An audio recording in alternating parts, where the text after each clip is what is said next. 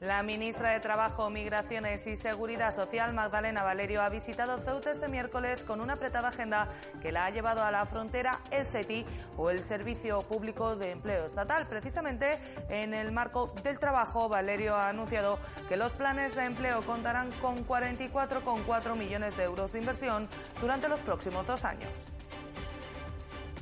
Para poner en marcha medidas se necesita presupuesto. Así que eh, el, presupuesto previsto es hacer un, esto sería un plan plurianual 2019-2020 y la inversión global es 44,4 eh, millones de euros, es decir, 22,2 millones de euros aproximadamente para cada año. No habrá dimisiones en Ciudadanos tras perder representación parlamentaria el pasado fin de semana. La presidenta de la agrupación local, Karima Omar, ha señalado que su ejecutiva tiene un mandato temporal que va a seguir ejerciendo y ha mandado un aviso. Ciudadanos no va a desaparecer del espectro político de Ceuta. A todos esos ciudadanos que eh, nos han votado, que han depositado ese voto de confianza en la candidatura de Ciudadanos, pues darles las gracias. Decirles que Ciudadanos sigue en Ceuta, Ciudadanos va a seguir trabajando, vamos a seguir acercándonos a las barriadas, vamos a seguir atendiendo las necesidades de, todo Ceutí que quiera que le echemos una mano, estaremos a su disposición como hemos estado estos cuatro años. A esos ceutíes que con ese gesto de ir a la urna y poner la papeleta en el, perdón, de ir al colegio y poner la papeleta en esa urna decirles que por ellos, a ellos nos debemos, a ellos, tanto los que nos han votado como los que no, pero especialmente los que nos han votado. Y el Museo de las Murallas Reales albergará el próximo mes de septiembre por primera vez en la historia un cuadro de Francisco de Goya. Se trata del retrato del pintor Isidoro Máiquez que estará expuesto junto a las obras de Mariano Bertucci durante un mes con carácter gratuito con motivo del Bicentenario del Prado ya han venido a, ver el espacio eh, en el Museo del Prado y nos han señalado como el espacio más adecuado este que está aquí, eh, dentro de la exposición de, temporal que tenemos ahora mismo de Mariano Bertucci. La fecha de inauguración está, está preparada para el día 9 de septiembre y estará la obra aquí un mes. Muy buenas noches, bienvenidos a los servicios informativos de Ceuta Televisión. Estos que les hemos relatado son tan solo algunos de los asuntos que nos deja esta jornada de miércoles. El resto, como siempre, se los contamos a continuación. Comenzamos.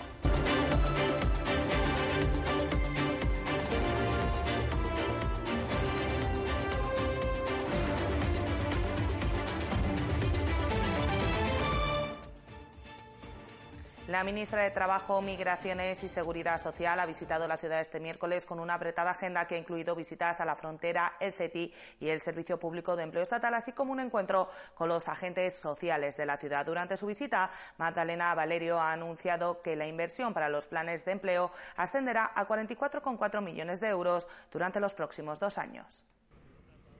Apretada agenda la que ha mantenido la ministra de Trabajo, Migraciones y Seguridad Social durante su visita a la ciudad. Una visita que ha incluido un recorrido por la frontera y el perímetro fronterizo, el CETI y la oficina del Servicio Público de Empleo Estatal. Precisamente en este ámbito, el del empleo, Magdalena Valerio ha aprovechado su visita para anunciar una inversión de 44,4 millones de euros para los planes de empleo durante los próximos dos años. Para poner en marcha medidas se necesita presupuesto.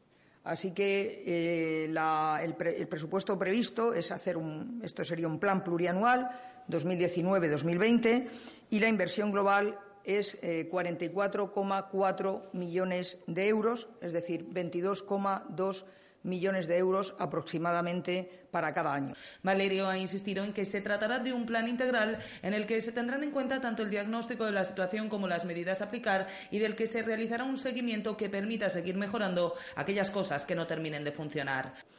Somos conscientes que ha habido políticas de empleo en Ceuta, pero que no han tenido estas políticas de empleo, no han seguido una estrategia clara que haya permitido resultados eficaces, por un lado, y también evaluables. O sea, los planes tienen que ir con. Hay que hacer un diagnóstico de la situación, hay que establecer toda una serie de medidas, pero luego tiene que haber también un seguimiento y una evaluación porque a veces las medidas que se están adoptando pues no son del todo eficaces y tenemos que reorientarlas, eliminar unas medidas, crear otras. O sea, los planes tienen que ser dinámicos. La orientación, ha explicado, también jugará un papel vital y el trato con los desempleados será personalizado. Para ello se contará con seis orientadores y con siete personas que formarán parte de la unidad de promoción y desarrollo, que será la encargada de gestionar los planes de empleo. Además, ha explicado, se tendrá muy en cuenta la visión de los agentes sociales con los que se pretende mantener un contacto continuo, especialmente ante la falta de perfiles profesionales para cubrir ciertos puestos de trabajo. Un contacto continuo que ha comenzado con el encuentro que ha mantenido la ministra con los mismos en la tarde de hoy. Que esos orientadores y orientadoras y esa unidad de, promoción y desarrollo esté muy relacionada con los empresarios y empresarias de Ceuta, con las empresas. Porque ahora mismo se está dando la circunstancia de que hay puestos de trabajo que no se pueden ocupar porque no hay personas preparadas que tengan el perfil profesional necesario para poder desempeñar ese puesto de trabajo. En el ámbito de la inmigración y especialmente del Centro de Estancia Temporal de Inmigrantes, la ministra ha destacado que en este momento se encuentra dimensionado correctamente, si bien se trabaja ya en varios proyectos, entre ellos el de la creación de un espacio solo para las familias. El director me ha planteado que ya tiene, está pensando en algún proyecto para dejar una parte para familias, otra parte para el resto de las personas. Ahora mismo está dimensionado correctamente, ¿eh? pero es verdad que hay momentos eh, complejos. ¿eh? Lo que debemos plantearnos es, desde luego, yo creo que necesita también un arreglo integral. De hecho, ha explicado la Secretaría de Migraciones contaba en el presupuesto de 2019 que finalmente descarrilaba ante las enmiendas de PP Ciudadanos y los nacionalistas con una cantidad de 100 millones de euros necesarios para realizar inversiones de este tipo. Cambiamos de asunto porque el candidato del Partido Popular, Juan Vivas, ha continuado este miércoles con la ronda de contactos con el resto de candidatos que han obtenido representación parlamentaria. En esta ocasión se ha reunido con el candidato a la presidencia por parte de Vox, Juan Sergio Redondo, con el que ha analizado los resultados electorales del pasado domingo. Los contactos continuarán en próximas horas con los portavoces de Medice, Fátima Hamed y Caballas, Mohamed Ali. Tras perder la representación en la Asamblea, la Ejecutiva de Ciudadanos ha comparecido en la tarde de este miércoles en rueda de prensa para ratificar su compromiso de trabajar, aunque desde fuera del arco parlamentario, por defender el proyecto que consideran es el único válido para Ceuta. Su presidenta, Karima Omar, afirma que de momento no va a haber dimisiones en el partido, dado que la Ejecutiva local tiene un mandato para un tiempo. No va a haber dimisiones en Ciudadanos. La formación naranja ha comparecido la tarde de este miércoles en rueda de prensa para valorar unos resultados malos, ya que han perdido toda representación institucional, pero la Ejecutiva no va a dimitir al tener un mandato limitado en el tiempo. Ahora mismo esta Junta Directiva eh, sigue existiendo. Mientras esté la Junta Directiva con estos cargos tendremos que seguir en, ese, seguir trabajando, evidentemente. No se, no se prevé ningún, otra, ningún otro cambio. Karima Omar anuncia que Ciudadanos sí va a trabajar, aunque desde fuera de la Asamblea, y apostar por intensificar el contacto con la gente y dar la batalla. Su proyecto, insiste, es el único válido para Ceuta de cara a un futuro. A todos esos ciudadanos que eh, nos han votado, que han depositado ese voto de confianza en la candidatura de Ciudadanos, pues darles las gracias. Decirles que Ciudadanos sigue en Ceuta, Ciudadanos va a seguir trabajando, vamos a seguir acercándonos a las barriadas, vamos a seguir atendiendo las necesidades de, todo Ceutí que quiera eh, que le echemos una mano, estaremos a su disposición como hemos estado estos cuatro años. A esos ceutíes que con ese gesto de ir a la urna y poner la papeleta en el, perdón, de ir al colegio y poner la papeleta en, en esa urna decirles que por ellos, a ellos nos debemos, a ellos, tanto los que nos han votado como a los que no, pero especialmente a los que nos han votado. No ha podido ocultar una cierta resignación tras los resultados del domingo y el refuerzo del bipartidismo, según ha dicho, tras un escrutinio que consolida lo que llevamos padeciendo décadas, en palabras de Aomar. Sin embargo, sí tienen el respaldo de la Ejecutiva Nacional desde la noche del pasado domingo. El mismo domingo, en mi cargo, en mi bueno, como, como, coordinadora de la agrupación me correspondía a mí eh, contactar con, los responsables del Comité Ejecutivo y de la Secretaría de Organización del partido. Les he trasladado los resultados y ahora mismo la discretriz es la que hemos dicho que vamos a hacer, es seguir trabajando. A Omar ha felicitado a Javier Vargas, al que ha definido como un campeón por sus cuatro años en la Asamblea y la campaña realizada. Felicitación que ha hecho extensiva a los militantes de la formación. Venga, va. Venga.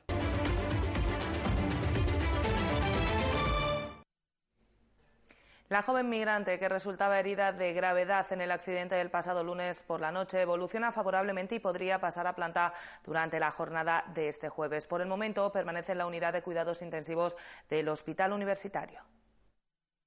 La joven de 25 años que resultaba herida de gravedad en el accidente que se producía en Arcos Quebrados durante la noche del pasado lunes evoluciona favorablemente y podría pasar a planta durante la jornada de este jueves, según han informado fuentes hospitalarias. La chica de 25 años y procedente de Guinea Conakry es la víctima más grave de este accidente que podría haber resultado mortal y cuyas consecuencias quedaron mitigadas en parte por la rápida actuación tanto de los bomberos como del servicio de emergencias. Pese a ello, esta joven que junto a otros seis migrantes lograba acceder a la ciudad oculta en un coche patera que acababa estrellándose contra la fachada de una vivienda en Arcos Quebrados, era operada de urgencia durante la madrugada del martes, sufriendo la amputación de su pierna derecha. Desde la noche de este martes, sin embargo, ya se encuentra consciente, estable dentro de la gravedad y con pronóstico reservado. En el ámbito de la investigación de este suceso, el Cuerpo Nacional de Policía ha tomado declaración al menor que viajaba como copiloto en el coche que impactaba contra el muro en Arcos Quebrados. Según han confirmado a Ceuta Televisión fuentes policiales, ha sido una toma de declaración al efecto de aclarar algunos detalles y se le ha entregado tras ello a su padre. Más cosas. El Gobierno ha reaccionado a las acusaciones de Caballa relativas al estado de los ascensores del Ceuta Center, señalando que ya ha concluido el proceso de adjudicación del contrato de suministro e instalación de piezas nuevas en tres de los ascensores. Para ello se destinarán 115.000 euros. La denuncia de Caballas de este martes relativa a que todos los ascensores del Ceuta Center se encontraban fuera de servicio con las consecuencias que ello tiene para las personas con movilidad reducida que tienen que acceder a las instalaciones de cualquiera de los organismos que allí se ubican, entre ellos los juzgados, ha tenido respuesta durante la mañana de este miércoles por parte del Gobierno de la ciudad. El mismo ha subrayado que en este momento la Consejería de Economía ha concluido el proceso de adjudicación del contrato de suministro e instalación de piezas nuevas en tres de los elevadores a lo que se destinará un importe de 115.000 euros asumidos íntegramente por la ciudad. Los trabajos que se han contratado han explicado consistirán en la modernización de tres de estos ascensores en los que se sustituirá todo el equipo eléctrico y electrónico, incluyendo el interior de las cabinas, señalización, botoneras, motor, clave de tracción y puertas, así como la iluminación del cuarto de máquinas, la del hueco de los ascensores y su pintado. En relación con el cuarto ascensor, que se encuentra fuera de servicios en estos momentos, se está a la espera de su reparación. Pues precisamente Caballas ha vuelto a insistir este miércoles en dos cuestiones que considera básicas para el buen funcionamiento de la frontera. La dotación de recursos humanos y materiales necesarios para las fuerzas y cuerpos de seguridad del Estado y el establecimiento de un protocolo con Marruecos que garantice los derechos y obligaciones de las dos partes. Caballas ha vuelto a insistir este miércoles en la necesidad de dotar de más y mejores medios a los efectivos de la Guardia Civil y la Policía Nacional que cumplen sus funciones en las instalaciones y el perímetro fronterizo en nuestra ciudad. Los localistas, por boca de su portavoz Mohamed Ali, han explicado que llevan muchísimos años insistiendo en esta cuestión, ya que las plantillas suficientes y los recursos apropiados son vitales para que los agentes desarrollen sus funciones de forma adecuada en toda la zona fronteriza. Esto ha explicado Mohamed Ali debe ser una prioridad y así hay que trasladárselo al gobierno de España, igual que debe exigirlo el Gobierno de la ciudad, han explicado, por lo que Caballas priorizará en la necesidad de esta dotación adecuada a lo largo de esta legislatura. Pero no solo eso. Desde Caballas insisten en la necesidad de protocolizar las relaciones con Marruecos, ya que han explicado el buen funcionamiento de la frontera está supeditado a que las dos partes se sienten y formalicen ese acuerdo en el que haya unas obligaciones y unos derechos de cada una de las partes, lo que permitirá, han insistido, que el funcionamiento de la frontera sea normal y no perjudique a ninguna de las partes. Los trabajadores del sector de la limpieza en edificios y locales han decidido emprender movilizaciones ante lo que consideran como irrisoria oferta por parte de la patronal de subir los salarios un 1,1%. Estas movilizaciones, han explicado desde los sindicatos Comisiones Obreras y UGT, podrían derivar en huelga en caso de que la patronal insista en una postura que consideran intransigente. Y cambiamos de asunto porque la Junta Directiva de la Federación Provincial de Asociaciones de Vecinos sigue recopilando datos sobre la gestión de su antecesor, Juan Moreno, al efecto de formular una denuncia que será próximamente presentada ante los juzgados, según fuentes de dicho organismo han confirmado a Ceuta Televisión. En estos momentos han dicho continuamos analizando facturas y otras cosas sobre los años en que Moreno presidió el estamento vecinal. La relación entre la actual Junta Directiva de la Federación de Vecinos y el anterior presidente Juan Moreno tendrá una fase judicial en próximas semanas. Miembros de la actual directiva han dicho a Ceuta Televisión que se va a presentar una denuncia, tanto a la hora como al día lo sabrán los medios de comunicación, con carácter previo, contra el que fuera dirigente del estamento federativo. Dicha fuente no aclara en base a qué supuestos ilícitos penales formularán dicha denuncia, aunque señalan que no nos vamos a detener en la misma. Una denuncia que podría ser contra Moreno o contra toda la Junta Directiva, una de las cuestiones que queda por decidir. Ya el pasado año, tras asumir la presidencia de la Federación, Francisco García Segado mostraba su predisposición a reconsiderar esta denuncia, aunque en las últimas semanas esta posibilidad de tabla rasa se ha disipado, cuentan las citadas fuentes, ante el análisis más detallado de la contabilidad en el periodo 2014-18 en que Moreno fue presidente tras la retirada de José Ramos.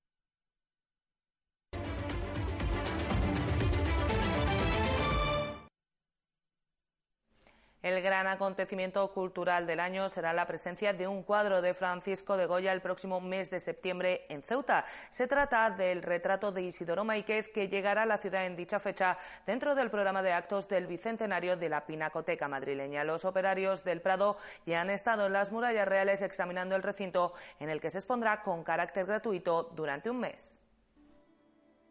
Por primera vez en la historia, Ceuta albergará una obra de Francisco de Goya y Lucientes. El retrato del actor Isidoro Máiquez, todo un personaje por cierto, llegará a la ciudad autónoma a principios de septiembre para permanecer expuesto en las murallas reales durante un mes. Es una actividad realizada dentro de los actos del Bicentenario del Museo del Prado que permite que obras de Velázquez, Tiziano o El Greco giren por España. El Hueco, un espacio de pequeñas acuarelas de Mariano Bertucci que ha sido elegido como el idóneo por los técnicos de la Pinacoteca madrileña para exponer esta obra del pintor de Fuente de todos. Ya han venido a, ver el espacio eh, en el Museo del Prado y nos han señalado como el espacio más adecuado este que está aquí, eh, dentro de la exposición de, temporal que tenemos ahora mismo de Mariano Bertucci. La fecha de inauguración está, está preparada para el día 9 de septiembre y estará la obra aquí un mes. Ana Lería, directora de la Red de Museos de la Ciudad Autónoma, señala que se trata de una oportunidad única para contemplar un cuadro que, si se visita en su ubicación original, puede pasar algo desapercibido, pero que visto con perspectiva gana en matices. Que le interesará a todo el mundo ver un cuadro de, Goya y bueno, muchas veces cuando vas al, Museo del Prado o vas a un museo muy grande, pues te pierden ante tanta ante tanta belleza, ¿no? y tanta y tantas obras. Ahora tenemos la la oportunidad de poder contemplar y, y, sentarnos y contemplar una, una sola obra de, de, Goya, que creo que también pues, cumple una función bastante importante. Al margen de la exposición del cuadro en sí, durante un mes ese pequeño espacio del Museo de las Murallas Reales albergará temáticas sobre la Pinacoteca Nacional, una de las más importantes del mundo. Eh, nos piden una serie de medidas de seguridad y tal, que normal que las tengamos que tener, y después ellos van a hacer una escenografía que es igual para todos los para todas las ciudades y comunidades autónomas participantes en la actividad esta y, el, cuadro va a ser, poder ser visitado durante ese mes por bueno gratuito por todo el mundo que quiera venir. Respecto a Bertucci, estamos a mitad del tiempo inicialmente previsto, cuatro años desde 2017, para disfrutar de su exposición en las murallas reales. Una muestra sobre el pintor granadino que goza de unos números más que aceptables, en torno a 1.200 personas mensualmente, con picos en temporada alta de turismo, según cuenta la el número de visitas era, bastante mayor, ahora se mantiene, tiene periodos, periodos de muchísimas más visitas eh, y periodos pues más tranquilos, ¿no? Eh, después, bueno, por ejemplo, cambia muchísimo el tipo de, público que viene a la exposición. En invierno, pues son más gente de Ceuta, los colegios y en verano, sobre todo, realizan muchas visitas los turistas. Si a usted eh, le preguntan por los nombres de heroínas de la Guerra de la Independencia, seguro que hay dos nombres que se cuelan en su cabeza. De un lado, Manuela Malasaña y de otro, Agustina de Aragón, muy vinculada sin duda al sitio de Zaragoza, pero también a nuestra ciudad, donde falleció. Una placa la recuerda en pleno centro de Ceuta, en la calle Real, en la casa en la que vivía sus últimos días. Y no queríamos dejar pasar su muerte, un día como hoy de 1857, para recordar a una de las mujeres que lograba escribir con mayúsculas su nombre en la historia de España. Daoy Cibelarde, Manuela Malasaña, el Teniente Ruiz y Agustina de Aragón. Todos ellos son héroes de la Guerra de la Independencia, pero los dos últimos, además, tienen algo en común, su vinculación con Ceuta. Sea Jacinto Ruiz y Mendoza era esta tierra la que le veía nacer, en el caso de Agustina de Aragón era la muerte la que se la llevaba en Ceuta. Hoy ambos son recordados, aunque con diferente boato en nuestra ciudad. Si cada 2 de mayo en la Plaza del Teniente Ruiz acoge los actos que conmemoran el levantamiento del 2 de mayo en Madrid, con el busto del héroe presidiéndolos, Agustina de Aragón se conforma con un mosaico en la fachada del edificio en que vivió hasta su muerte un día como hoy de 1857. Tenía 71 años y una historia digna de contar a sus espaldas.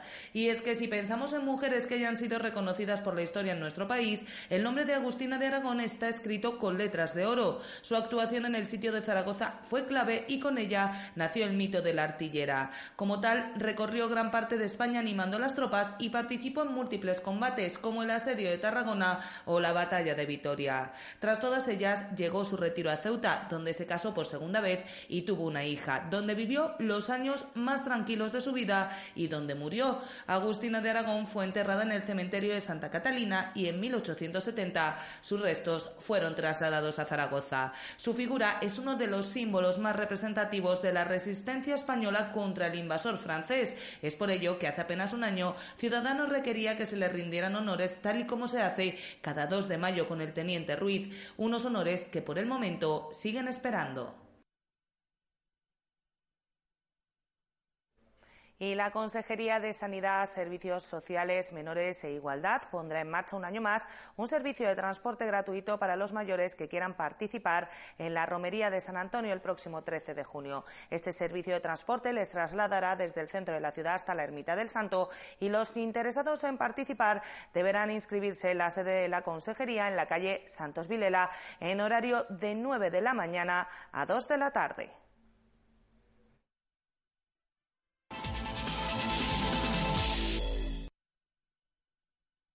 Y en el tiempo del deporte les contamos que la Sociedad Deportiva Unión África Ceutí afronta este sábado el encuentro de ida de la eliminatoria de ascenso a segunda. Felipe Escane, vicepresidente del club, espera un pabellón lleno hasta la bandera que lleve a los suyos hasta la victoria. La Sociedad Deportiva Unión África, Ceuti, afronta este sábado el partido de ida de la eliminatoria de ascenso a Segunda División Nacional de Fútbol Sala. Los caballas, tras una dura temporada, consiguieron el título de Liga del Grupo Quinto de Segunda B y se juegan el ascenso en una única eliminatoria ante el Atlético Benavente. Es cierto, la temporada se hace muy larga, o se ha hecho muy larga, pero ha sido una temporada muy bonita. La verdad que antes de empezar la temporada nos dicen cómo ha ido toda, la competición, determinar cómo hemos terminado de dar un poco el espectáculo, es una opinión particular, el espectáculo que hemos dado tan bonito en el pabellón, creo que ha merecido la pena y falta, bueno, digo antes que era sobresaliente, falta la matrícula de El vicepresidente del club hace un llamamiento a toda la afición para que llene el Guillermo Molina este sábado a las 7 de la tarde y lleven volandas a los unionistas. Es lo que deseamos. Esperemos que el pabellón eh, esté, esté completamente lleno. La entrada es gratuita. Sabemos que en Benavente no lo vamos a pasar bien, Hemos visto que es un pabellón donde aprietan muchísimo, muchísimo, donde el equipo del pueblo, y lo digo el pueblo con todo el respeto y todo el cariño, es el equipo de fútbol sala, donde prácticamente se vuelcan porque ellos también quieren estar en segunda, pero al igual que nosotros vamos a tener un rival complicado, también garantizo que ellos van a tener un rival muy complicado. Felipe Scan espera que los suyos puedan conseguir una amplia renta en casa este sábado para afrontar con garantías el encuentro de vuelta. Yo te lo preguntaría a ti, Javi, ¿con qué resultado podíamos ir? Eh, no sé, yo me conformo con una diferencia en principio de tres goles, aunque tengo la confianza de que el equipo nuestro está hecho para ganar en casa y ganar fuera. El Ceutí espera un público entregado este sábado y conseguir una amplia victoria en la ida del ascenso a segunda de fútbol sala ante el Atlético Benavente.